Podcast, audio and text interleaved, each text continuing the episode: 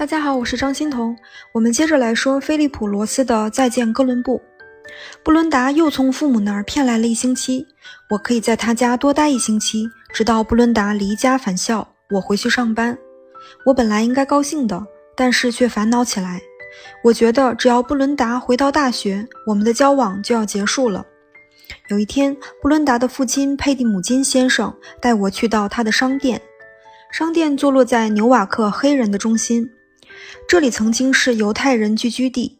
然而现在街上已经听不到异地絮语，而是黑人小孩的喧闹声。佩蒂姆金先生对我说：“一个人只要卖力就有收获，坐着不干就一事无成，成功来之不易。”那天下午，我开车到山里去。许多欢蹦乱跳的小鹿在吃食物，十几个孩子在喂小鹿吃东西，旁边站着他们的妈妈。在我看来，这些女性之间的区别微乎其微，命运把她们揉压成一个模样。只有布伦达闪着光，独一无二。我不知道自己所爱的究竟是什么。回到布伦达家里，今天的布伦达前所未有的漂亮，她的眼神迷离。别人或许以为是睡眼惺忪，可我看来那眼神里是欲念。那天下午，我们开车去纽约，布伦达答应了我的请求，去医生那里要了一个避孕的子宫帽。天气十分闷热，突然下起了雨，人行道下是地铁的轰隆声，感觉就像进入狮子的耳朵。我目送着布伦达走进医生诊所的大楼，马路上的车队缓慢地移动。湿气像一道无形的墙壁，阻挡着一切。等待布伦达的时候，我走进一所教堂，开始替自己祷告。我现在二十三岁了，我所爱的究竟是什么？为什么我这样选择？我想实现我的欲求，可这会把我引向何方？上帝没有回答，上帝只是笑着。那个小丑。整个周末，佩蒂母亲一家都陷入了忙乱。到了为罗纳德筹备婚礼的最后时刻，婚礼的那天，亲友们一直玩到深夜。布伦达在躺椅上睡着了，此时已经将近四点。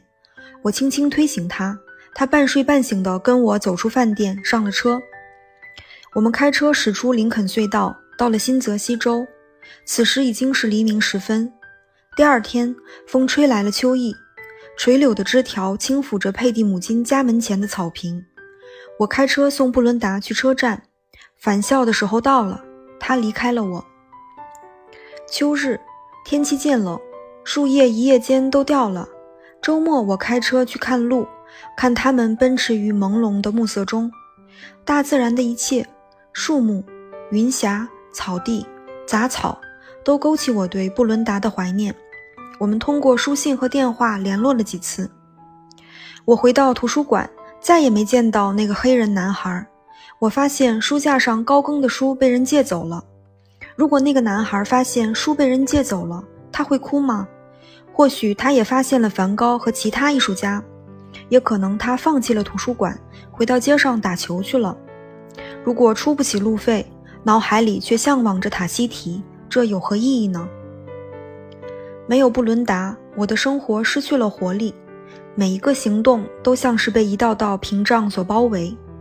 布伦达来信说，他要回来过犹太新年。我听到消息，激动坏了。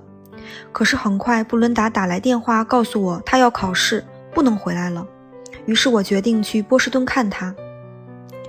再次见到布伦达，他给我的感觉已经变了。我们还是亲吻和拥抱，可是有了一种异样的感觉。布伦达的父母发现了他用子宫帽的事儿。发了两封信来说他，我和布伦达因为此事发生了争吵。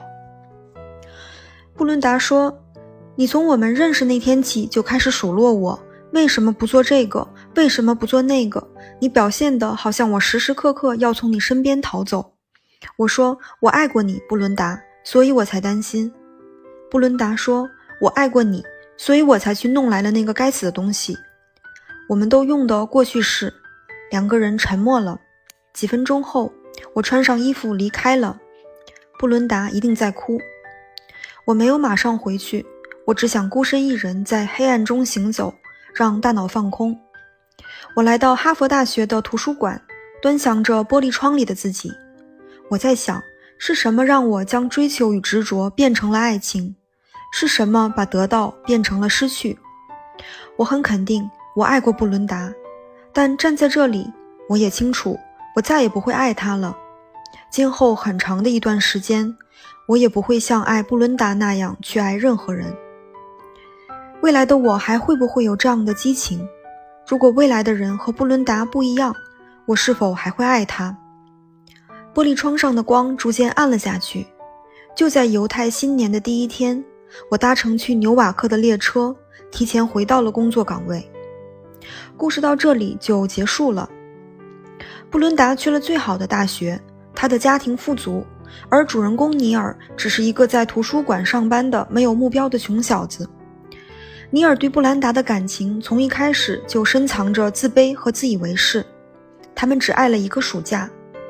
等到两人分隔两地，这份爱的土壤就不见了。爱的开始如此迅疾，结束的也如此突然。尼尔的心境也随着季节变换。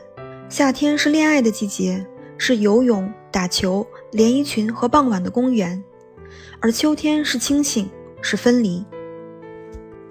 尽管尼尔的心里都是布兰达，但是他不会表达。在和布兰达相处的时候，总觉得自己是对的，就算惹对方生气也不道歉，只是在不会爱的年纪谈了一场脱离现实的幼稚而浓烈的恋爱。小说的标题《再见哥伦布》是布伦达的哥哥罗纳德经常听的一张唱片，怀念他在俄亥俄州上大学的日子。哥伦布的美好只停留在留声机里了。好的，谢谢您的垂听，我们下期再见。